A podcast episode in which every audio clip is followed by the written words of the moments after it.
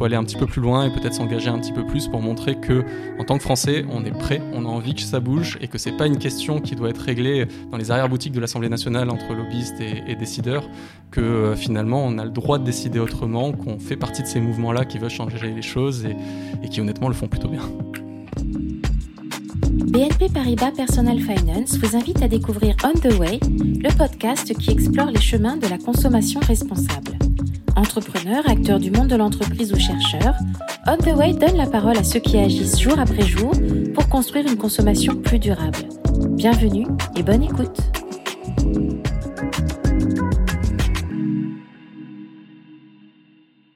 Bonjour On the Way, je suis Benjamin Perry, cofondateur de Pixo, une solution qui accompagne le secteur de la restauration dans sa transition des emballages jetables vers des emballages réutilisables. Alors mon parcours euh, en quelques mots, donc euh, j'ai déjà été assez sensible à l'environnement au lycée. Je savais au lycée que je voulais entreprendre dans, l'environnement, dans l'impact, euh, mais j'étais aussi passionné de sciences. Donc j'ai d'abord fait une prépa scientifique qui m'a amené à, à l'époque c'était Centrale Paris, maintenant c'est Centrale Supélec, donc pour un diplôme d'ingénieur. À l'école j'ai eu des cours super, honnêtement, sur le développement durable, qui m'ont fait une petite claque écologique et m'ont encore plus donné envie d'entreprendre dans ce sujet-là.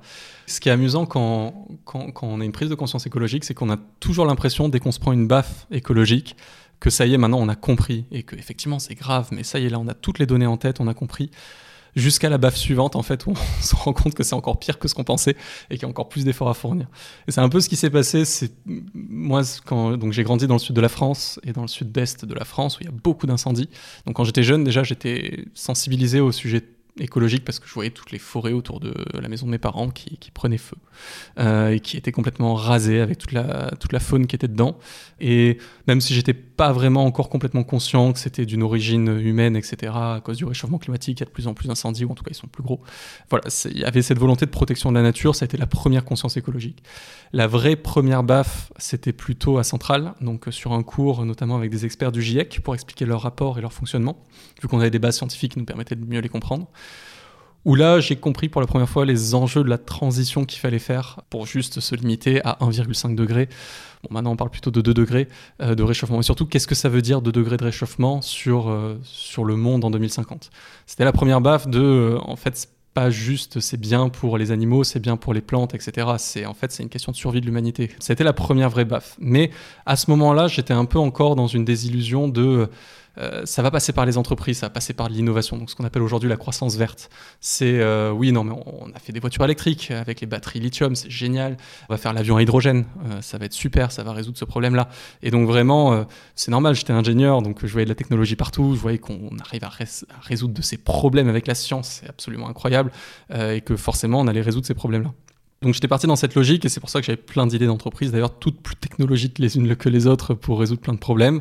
En sortie d'école, j'ai créé une première startup qui n'avait rien à voir honnêtement avec l'environnement, qui avait plutôt à voir avec la donnée où j'ai perdu quelques plumes. Euh, ça, c'est pas fini très très bien. Et euh, j'ai, rejoint ensuite donc, BNP Paribas Personal Finance euh, pour co-créer un programme d'intelligence artificielle dans une de ses filiales.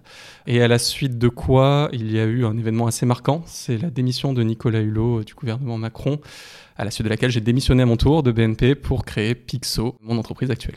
Et suite à cette annonce, je me suis rendu compte que si lui avec toute sa force de frappe environnementale, se retrouvait obligé de démissionner. Euh, et, c'est là où je me suis dit, non, mais en fait, tu as envie d'entreprendre dans l'impact depuis toujours, donc euh, c'est le moment, fais-le. Quoi. J'ai discuté avec un, un ancien de Centrale depuis un moment, donc c'était en 2018, à l'été 2018. Lui avait déjà démissionné de, euh, de, son cabinet de conseil McKinsey pour entreprendre dans l'impact, notamment dans le zéro déchet. Il s'appelle François Desbové. Euh, il est surfeur, euh, il était membre de la Surfrider, qui est une association qui, qui lutte contre les déchets, était très sensible sur ce sujet-là. Et vu qu'il savait que j'avais pas mal grenouillé dans le milieu de l'entrepreneuriat et que c'est un sujet qui me passionnait pas mal, pendant l'été 2018, il venait me voir avec des idées de business model qu'il avait, des idées d'entreprise, pour que je l'aide à la base, pas à créer l'entreprise avec lui, mais juste que je donne mon avis ce que j'ai fait. Donc, on a beaucoup discuté de ces sujets-là euh, pendant l'été 2018.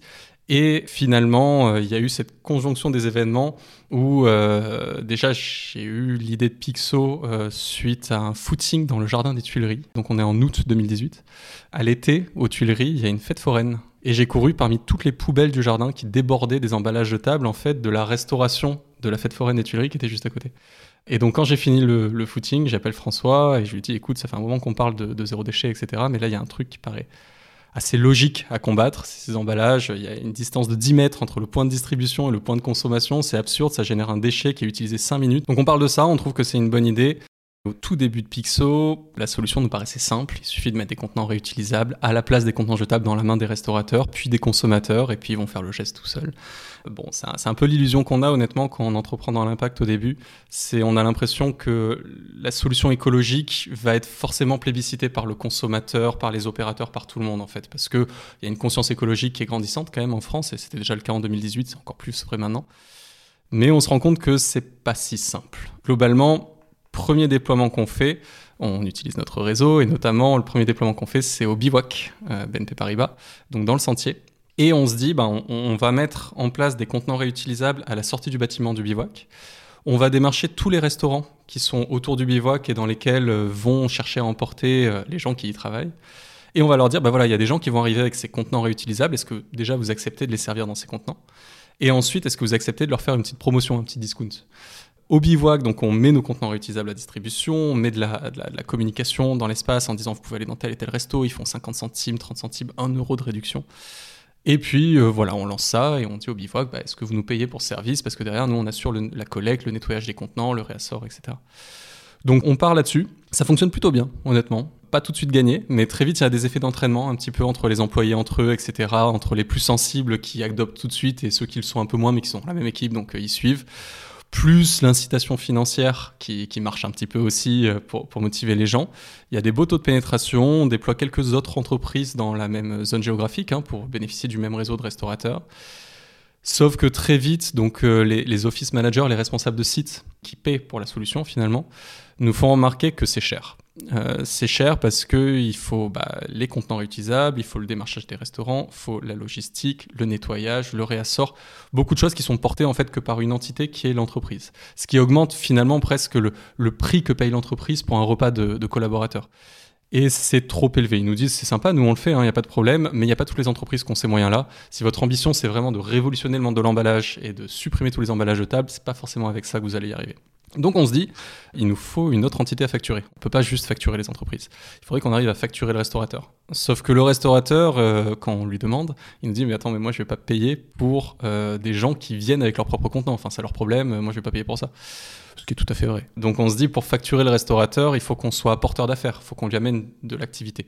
Euh, donc on lance une plateforme de livraison en zéro déchet. Donc on crée très vite un site web. Ça prend une semaine qu'on diffuse auprès de tous les collaborateurs de toutes les entreprises qu'on avait démarchées dans la zone et qu'on met entre les mains aussi des restaurateurs. Les restaurateurs mettent leurs repas sur la plateforme, les collaborateurs dans les entreprises commandent les repas et nous on assure la livraison, sauf qu'on le fait dans des contenants réutilisables.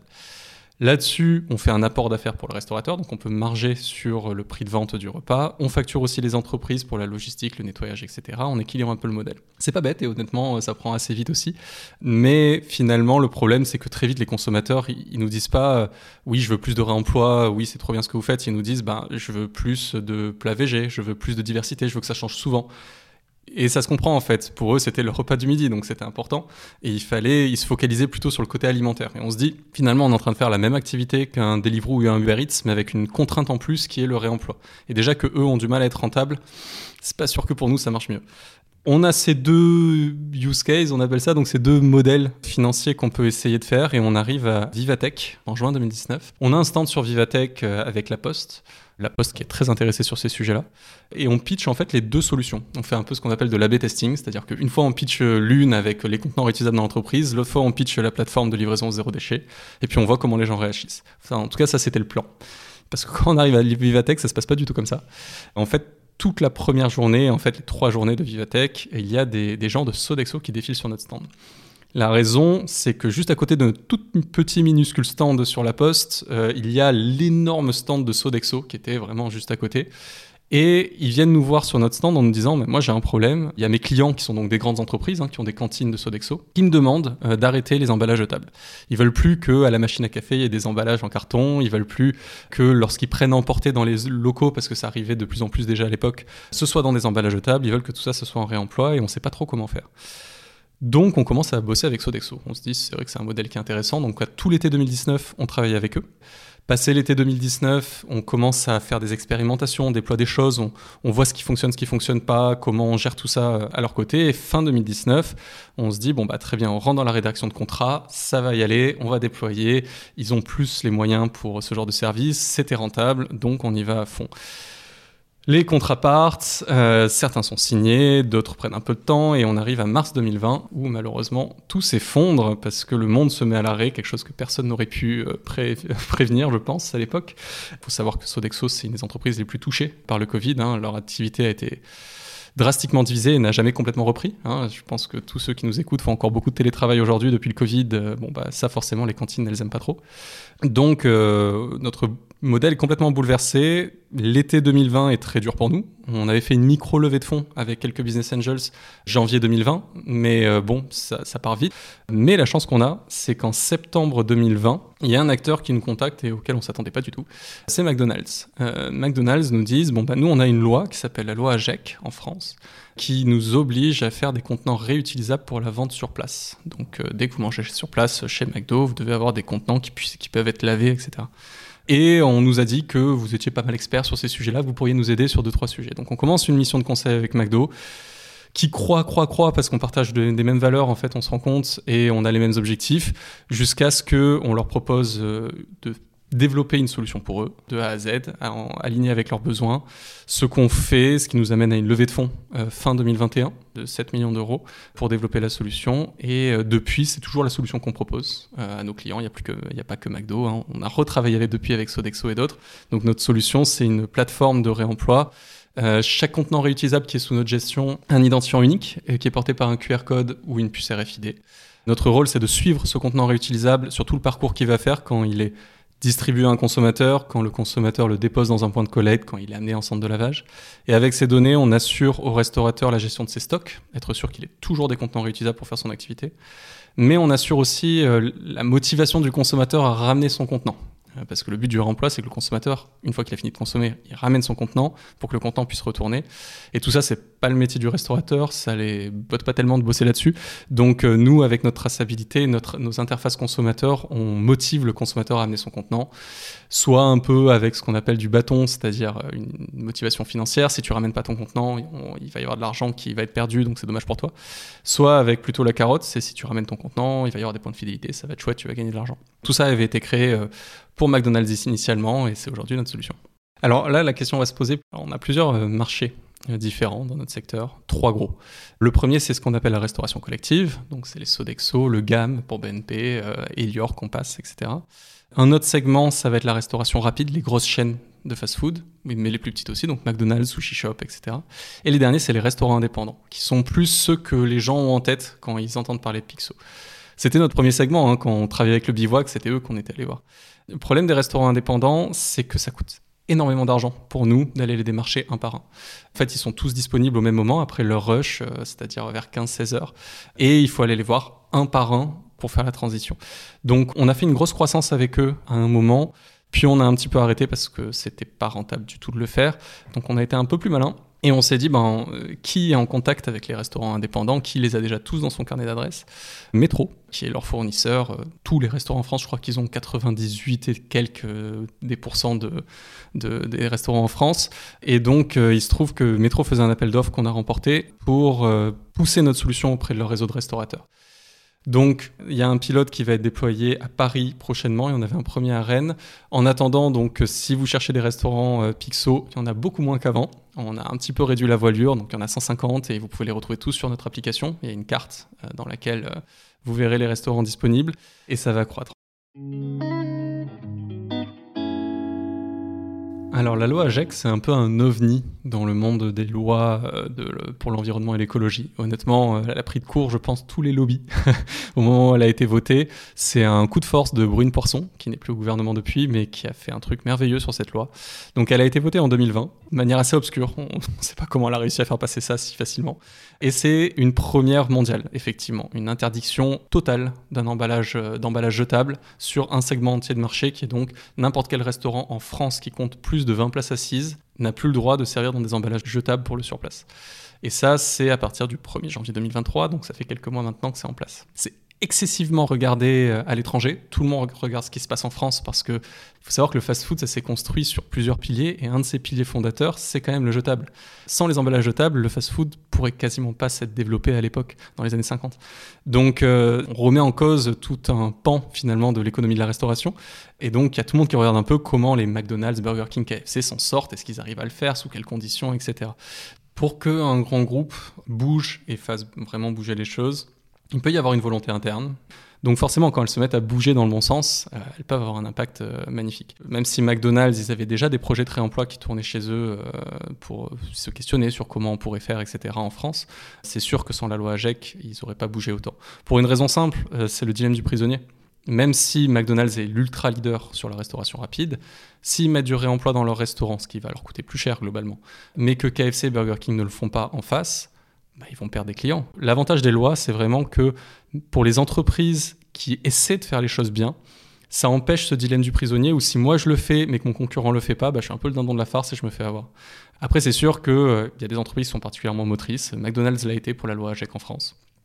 Et c'est parce que McDonald's s'est mis à bouger très très vite en France que d'autres grosses enseignes ont dit bah si McDonald's il respecte la loi, c'est qu'a priori la loi va être respectée et qu'il faut que je le fasse aussi. Donc la loi AGEC a été effectivement un énorme accélérateur.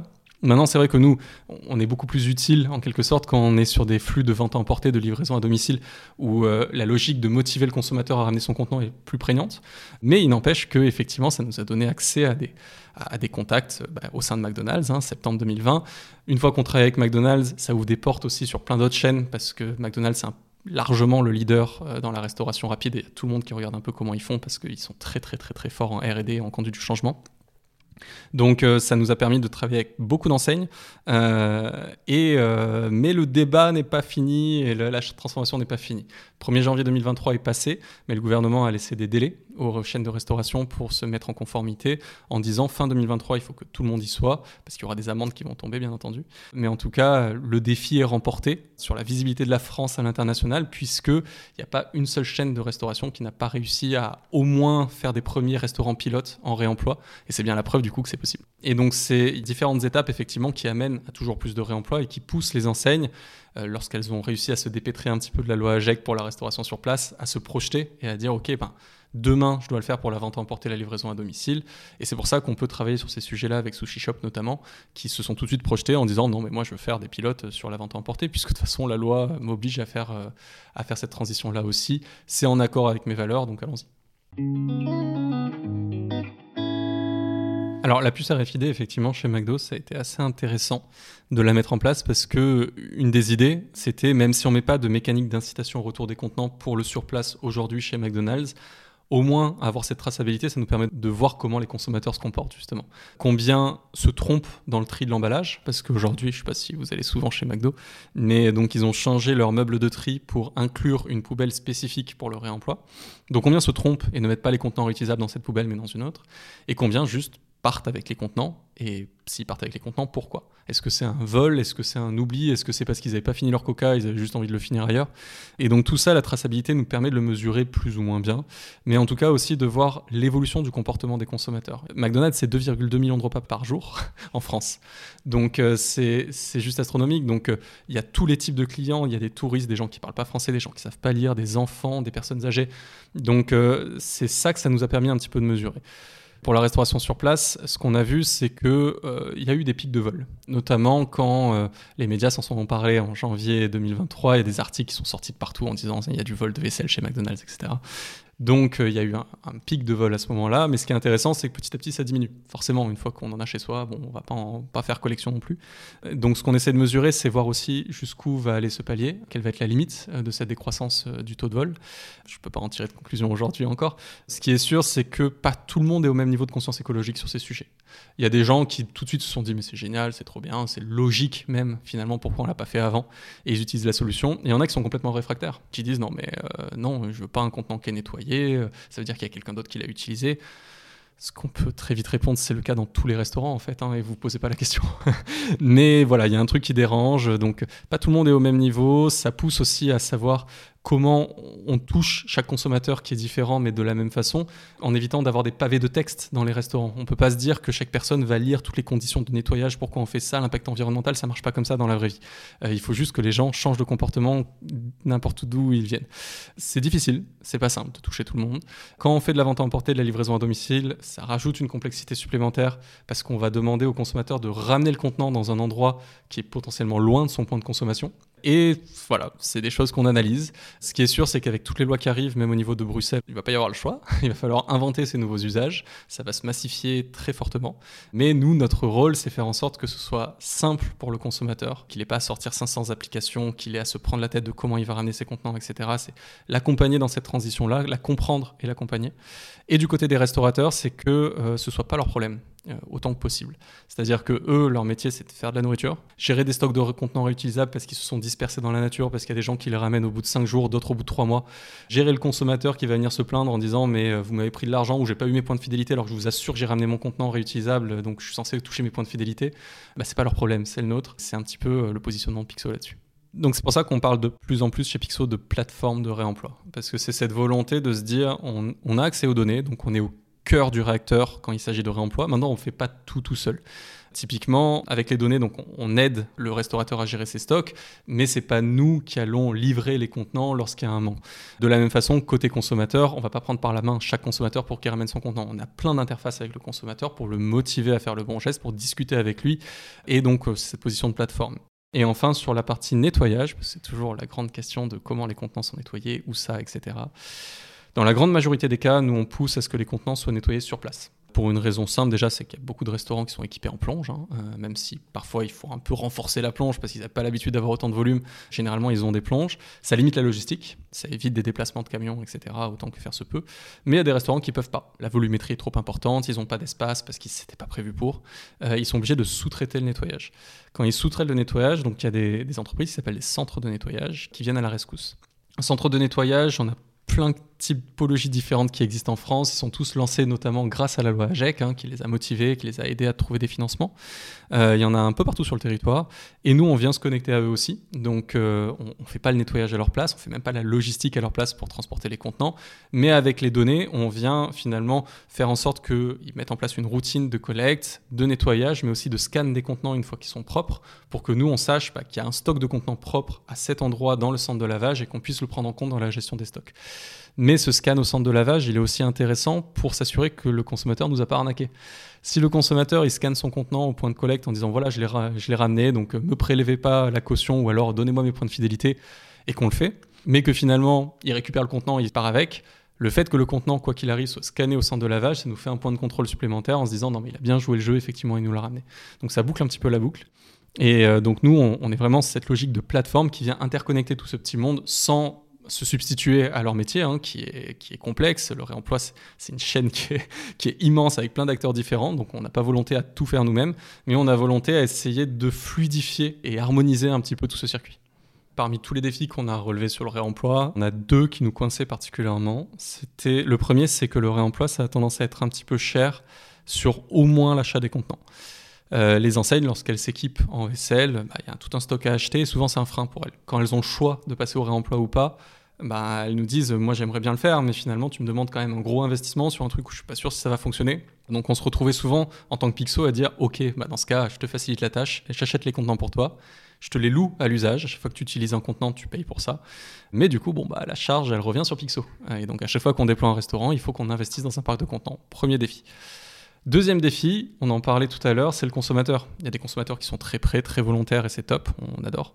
Mais il y a des consommateurs où c'est un petit peu plus compliqué. Euh, ils ne voient pas vraiment l'intérêt, on leur demande de faire 500 éco-gestes par jour, c'est celui de trop parfois. Et donc on avait besoin de motiver le consommateur, de lui faire sentir quand même cette transition qui est forte et que dans ses yeux, ce soit pas juste un changement d'emballage, je passe d'un truc qui était jetable à un truc qui est réutilisable. Bon, ok, so what. Donc pour ça, on a réglé les deux problèmes en un. On a créé une solution de financement où à chaque fois que nous, on a besoin d'acheter des contenants réutilisables, au lieu de l'acheter nous-mêmes, on le fait financer par les consommateurs eux-mêmes. Dans une zone géographique dans laquelle vont être déployés les contenants, euh, les consommateurs peuvent investir dans ces contenants réutilisables. Sauf que pour vraiment les motiver au système de réemploi, on ne va pas les rembourser comme un prêt, c'est-à-dire leur verser une mensualité pour leur investissement. Ils vont pas non plus investir au capital de Pixo. C'est pas du crowdfunding comme on le connaît vraiment. En revanche, à chaque fois que les contenants réutilisables dans lesquels ils ont investi tournent, c'est-à-dire qu'un restaurateur l'utilise parce qu'un consommateur l'a demandé, et qu'on facture le restaurateur pour cet usage du contenant, en fait, cette facture, on en reverse une partie à l'investisseur. Ce qui veut dire que l'investisseur, il gagne de l'argent uniquement quand le réemploi fonctionne. Ce qui veut dire que s'il il a investi dans des contenants réutilisables de la zone géographique sur laquelle il se trouve, plus il fait en sorte que euh, le réemploi fonctionne, donc avec sa famille, ses amis ou lui-même, il demande du réemploi en restaurant, plus il va gagner de l'argent. Et plus les contenants réutilisables durent longtemps, donc ont une durée de vie élevée, plus il va gagner d'argent parce que nous on facture toujours la même chose au restaurateur. Donc si le contenant il fait 10 cycles ou s'il en fait 500, c'est pas la même rentabilité de produit financier. Et enfin, plus les contenants reviennent rapidement au point de vente, donc plus les, les utilisateurs de ces contenants se dépêchent d'aller le ramener pour qu'ils tournent à nouveau, plus il gagne à nouveau de l'argent. Donc en gros, notre but, c'était vraiment de motiver le consommateur investisseur aux mêmes métriques du réemploi que nous finalement. On a les mêmes intérêts et il se trouve que nos intérêts sont en plus alignés avec l'impact environnemental. Donc finalement, à chaque fois que je gagne de l'argent, c'est qu'un emballage jetable qui a été évité. Donc c'est ce qu'on appelle de la money for impact assez direct. Donc si on a envie d'investir et de, participer à cette aventure-là, il y a un site dédié qui est pixo.érable comme C'est une plateforme avec notre partenaire Érable qui permet donc euh, déjà de s'inscrire pour être au courant de chaque levée qu'on va faire sur le sujet, mais aussi d'acheter les contenants réutilisables. Il y a deux possibilités pour ça. Soit on est un petit peu habitué du monde du Web3 et de la blockchain, et dans ce cas on peut utiliser un wallet pour acheter les contenants, ce qui est la façon la plus directe de le faire, qui évite certaines commissions qu'il y a entre les deux. Soit on s'y connaît absolument pas et on n'a pas envie de s'y connaître, voire même ça nous fait peur. Et dans ce cas, il y a Érable qui a développé une solution qui permet d'acheter les contenants qu'on vend directement avec sa carte bancaire. Dans ce cas, Érable devient gestionnaire du wallet sous-jacent en quelque sorte pour votre compte. Il y a des commissions en plus forcément, mais en revanche c'est beaucoup plus facile d'accès. Une fois que vous avez investi, vous avez accès à un tableau de bord donc qui vous donne accès à toutes les données des contenants réutilisables qui tournent, etc. Nous à chaque fois qu'on touche de l'argent, toutes les semaines on reverse dans une trésorerie commune entre tous les investisseurs qui ont participé à cette levée-là, l'argent qui est collecté. Et à tout moment, lorsque vous voulez récupérer votre argent, vous cliquez sur un bouton, ça, ce qu'on appelle brûle l'investissement, vous touchez la partie qui vous revient de la trésorerie commune et vous sortez. Mais si vous n'avez pas envie de sortir d'argent, les contenants ont une durée de vie théoriquement un peu infinie. Parce que ce qui se passe, c'est que s'il y a quelqu'un qui vole le contenant, bah, nous, on encaisse une caution en face et avec l'argent de la caution, on rachète un contenant et on le remplace. Alors, pour la durée de vie des contenants, c'est un peu la clé de l'impact environnemental de la solution. En ce moment, il y a beaucoup d'ACV, donc analyse de cycle de vie, analyse d'impact environnemental, qui sortent sur le réemploi, qui disent que voilà, il faut que le contenant réutilisable atteigne un certain nombre d'usages pour que ce soit mieux que le jetable. Et c'est logique, un contenant réutilisable, c'est plus costaud, c'est plus robuste, donc ça coûte plus cher en ressources à fabriquer. Donc si on le pomme au bout du premier usage, euh, bah, finalement, il fait pas le poids par rapport à un contenant jetable évité. Honnêtement, ça dépend un petit peu des circuits. Ce serait dur de faire une généralité. Par exemple, quand les contenants ils sont servis pour de la vente sur place, où ils sont jamais transportés, ils sont nettoyés sur place et ils tournent au sein d'un même restaurant, honnêtement, en quelques cycles, allez, 7 à 10 cycles, 7 à 10 usages, on est largement mieux que le jetable, il n'y a pas trop de problème. Quand les contenants commencent à beaucoup se déplacer, notamment lorsqu'il y a de la plonge sous-traitée, là, ça va dépendre un petit peu de la distance au centre de lavage. Plus ils vont parcourir des kilomètres, et moins le camion va être rempli aussi, parce que ça dépend du taux de remplissage du camion, moins ça va être intéressant.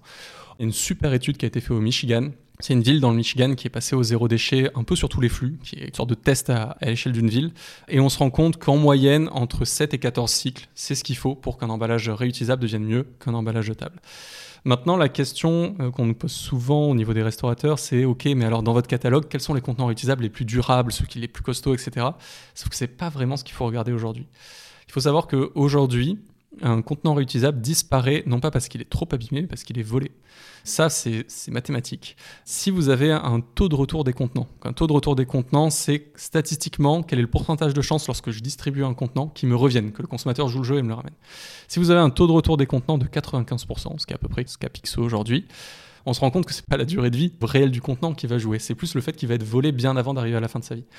Et c'est pour ça qu'en fait, les, les entreprises comme Pixo, on n'est pas les seuls à faire ça, travaillent autant sur l'expérience consommateur et sur la motivation au retour des contenants auprès du consommateur. C'est pas pour les embêter, c'est parce qu'en fait, l'impact environnemental découle entièrement de cette métrique. Alors, il y a les efforts que nous on fait qui vont forcément beaucoup aider. Il y a aussi la logique de standardisation des contenants. Si Burger King, KFC, McDonald's ont les mêmes contenants, qui a pas de logo dessus et qui sont tous gris, bon, peut-être qu'ils vont être un petit peu moins volés, ou alors que euh, justement, une fois qu'on aura un, petit stock chez soi, on va arrêter de les voler. Il y a plein de paramètres comme ça, mais c'est vraiment la métrique clé, c'est le taux de retour des contenants, et c'est ça qui fait que le contenant réutilisable est mieux. Les challenges pour Pixo, honnêtement, le challenge numéro un du moment, c'est les lois. La loi française est, est vraiment bien, elle est unique au monde.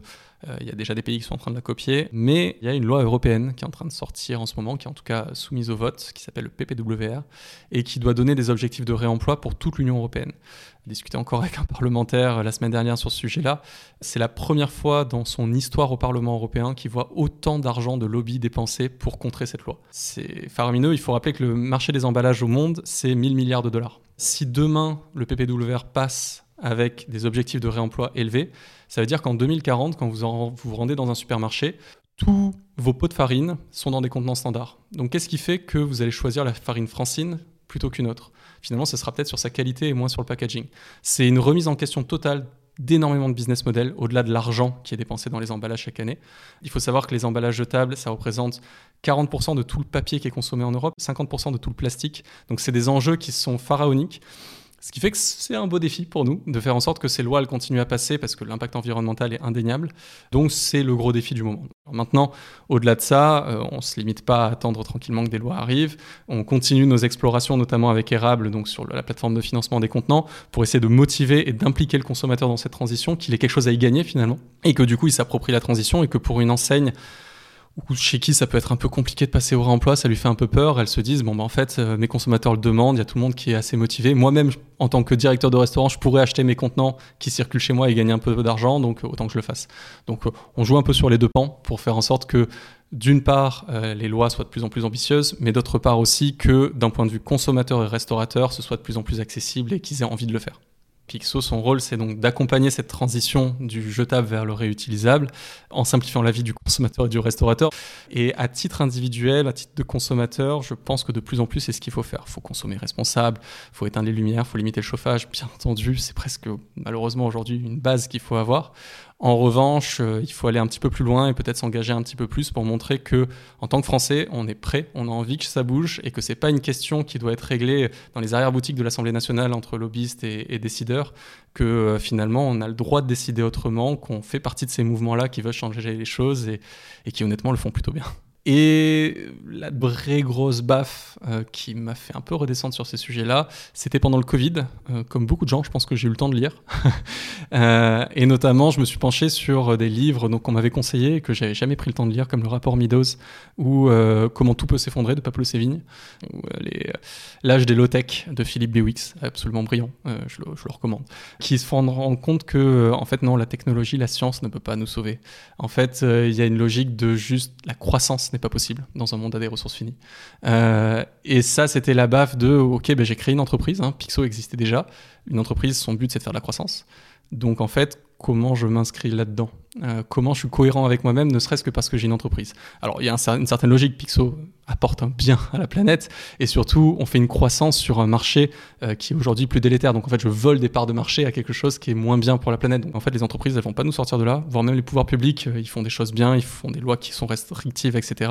Mais pour citer Jean-Marc Jancovici, la différence entre la sobriété et la pauvreté, c'est que la sobriété elle est choisie et que euh, globalement c'est ça qu'il faut faire. Il faut choisir la sobriété, il faut se restreindre dans notre consommation de manière assez drastique pour qu'on atteigne ces objectifs. Il faut pas attendre que ça tombe de belles entreprises impact comme Pixo et je suis ravi d'y contribuer, mais en fait on ne va pas tout résoudre. Euh, il va falloir aussi changer drastiquement nos modes de consommation.